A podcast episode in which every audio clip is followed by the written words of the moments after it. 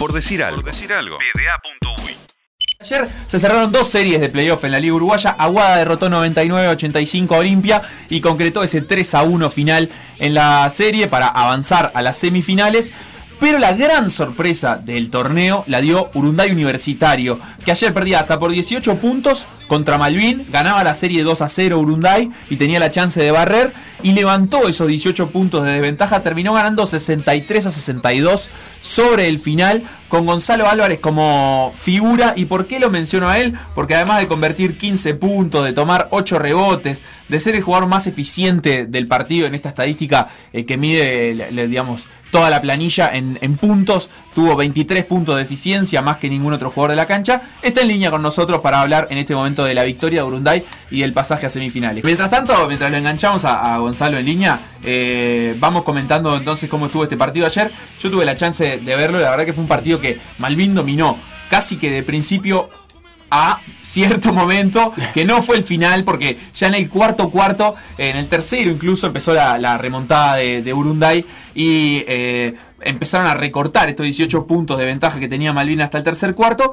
Eh, la verdad es que se, vino muy, muy fuerte ahí Urunday, aprovechando obviamente eh, la, la, gran capacidad anotadora de uno de sus extranjeros, ya te voy a decir, Felo, el nombre de ese extranjero que ahora se me está escapando. ¿De quién? Jackson, el pivot, ah, que fue el goleador del partido con 18 puntos, pero que además estuvo intratable en el uno contra uno ahí en la pintura. Eh, de alguna manera fue el eh, gran responsable, pero bueno, también teníamos, decía eh, a Gonzalo Álvarez, y la, gran particularidad de este partido, además del, gran aporte goleador de, de Jackson, de Álvarez y de Facundo Medina, que aportó otros 10 puntos, es que Urunday lo termina ganando con 1 de 19 en tiro de 3 puntos. O sea, un 5%. Nada en relación a lo que estamos habituados a ver en, un partido profesional. Gonzalo, ¿estás por ahí?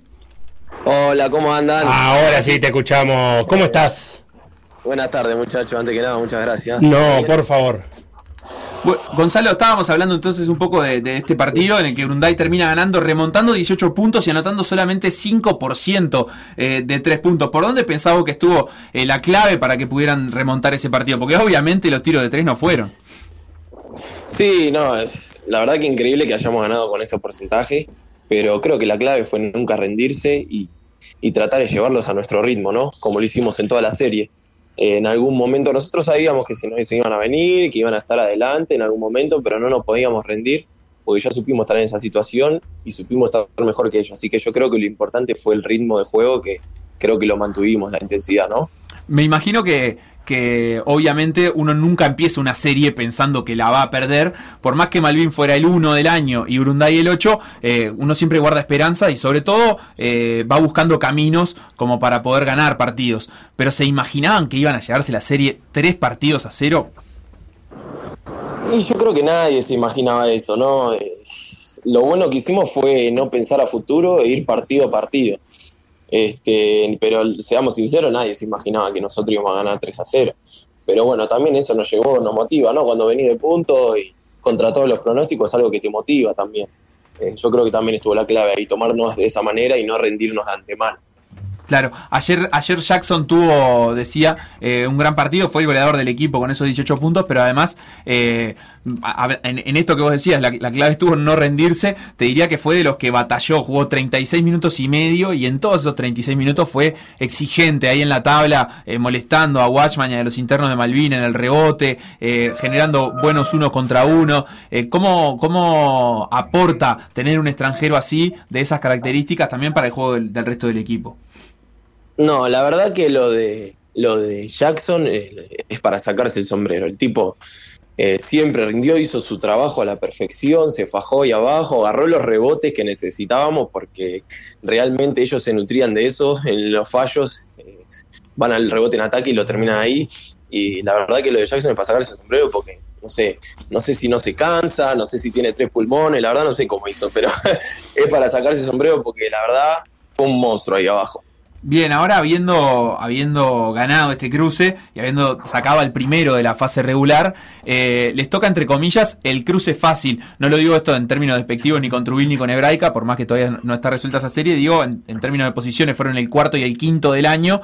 Del otro lado estarán el segundo, el tercero, en, eh, el caso de Aguada el séptimo que le, sacó el lugar ahora al segundo. Eh, me, imagino que ahora están con mucha confianza para, encarar estas semifinales. ¿Tienen alguna preferencia de rival, algún rival que sepan que les, que les calza mejor al estilo de juego de ustedes entre Trujillo y Braica?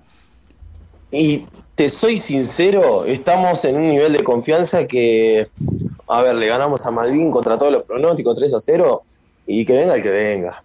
Que venga el que venga, que nosotros vamos a morir con la nuestra y vamos a tener fe de que nos va a ir bien eh, sí, o sea, ya no nos importa el resultado. Queremos seguir demostrando lo nuestro, que seguro va a dar buenos resultados. Esto es largo, pero la verdad, que venga quien venga. Sí, me lo tenés que definir vos qué, es la nuestra o qué es eso que vos decís, lo, vamos a morir con lo nuestro. Y con el estilo de juego que venimos ofreciendo, lo que es la intensidad, el compromiso, la concentración, el compañerismo, la energía, la química que tenemos entre nosotros no estoy hablando de táctico basquetbolista ni nada, eso después se ve, depende contra quién juegas, pero eso es lo que no vamos a negociar. Claro, ayer en, esto que vos decís, la intensidad, eh, en un partido de sesenta y pocos puntos, 16 de ellos fueron de, contraataque. Un poquito ahí se, puede explicar también en términos defensivos y de recuperos, eh, digamos, esto, esto que vos decís de la intensidad y que capaz que no es una cuestión táctica, sino más bien de prenderse ahí en defensa. Tal cual, es una cuestión de actitud. La defensa, eh, obviamente, es mucha concentración, pero también es una cuestión de actitud. Si vos metes una buena defensa, vas con otra confianza en ataque. Entonces, por eso digo, es, una de nuestras armas, por así por decirlo, porque no tenemos una estrella, no tenemos un, un referente, capaz que somos más un equipo y nos tenemos que aferrar a eso, porque es lo que nos va a dar su fruto. Después no nos sobra nada. Bien, bien. Entonces, la última, antes de cerrar, quería preguntarte un poco por el estilo de, conducción de, Héctor Dapraz. Se lo ve un técnico eh, muy aplomado. Incluso ayer, eh, cuando estaban 18 puntos abajo, eh, digo, de alguna manera siempre en los minutos que, iba el micrófono para, el banco de ustedes, estaba sumamente tranquilo. ¿Cómo es para, para un jugador saber que, de su lado, digamos, tiene ese, ese, estilo de conducción? ¿Ayuda? ¿O a veces capaz que tienen que traer ustedes la intensidad al juego? No, yo creo que el Héctor es un, señor de mucha experiencia, eh, sabe lo que es y yo creo que eso nos dio una mano gigante a, no perder y no ponernos, no ponernos desesperados. Este, no desesperarnos en los peores momentos que sabíamos que iba a pasar, él nos dijo que iba a pasar, que nos iban a, a pasar enfrente y él siempre mantiene la calma y eso para nosotros es fundamental porque nada, somos jóvenes y, y nos ayuda a pasar todos estos, estos momentos de, los partidos, ¿no? Notable, Gonzalo, muchas gracias. ¿Quién, quién está ahí eh, que quiere declarar también para, para la radio? está muy intenso, el chiquilín está muy intenso, pero bueno, tiene, tiene ni dos años tiene mi hijo, así que está ¿Cómo se llama? A pleno con todo. ¿Cómo se llama? Manuel. Perfecto. Claro, hay que. Manuel quiere jugar un rato. Claro, el básquetbol, todo, ¿sabes qué? Se pone como loco, me están pidiendo para salir a jugar ya. Bueno, muchas gracias entonces a, Gonzalo y a Manuel por estas declaraciones, estos minutos. Fuerte abrazo y, muchos éxitos en lo que venga en esta Liga Uruguaya. Bueno, muchas gracias a ustedes, muchachos. Bueno, y despidiendo a Gonzalo también nos vamos nosotros. Eh, un, saludo, de la tarde. un saludo a Laura que le gustaba la presentación que escribió Sebastián. Que nos trajo Carlos Cake. Sí, qué rico. Gonzalo. a Valentina. Ah, Beto. Ah, perfecto. y no, otra vez no se no. Pará, y por, y por supuesto, no se olviden que hoy, 18.30, empieza la previa de Por Decir Fútbol para el partido de Uruguay-Brasil con relato de Martín Rodríguez desde las 20 horas. Ahora se queda con todo por la Vía Plata que va a estar minuto a minuto Juventud Las Piedras y Española. Minuto a minuto.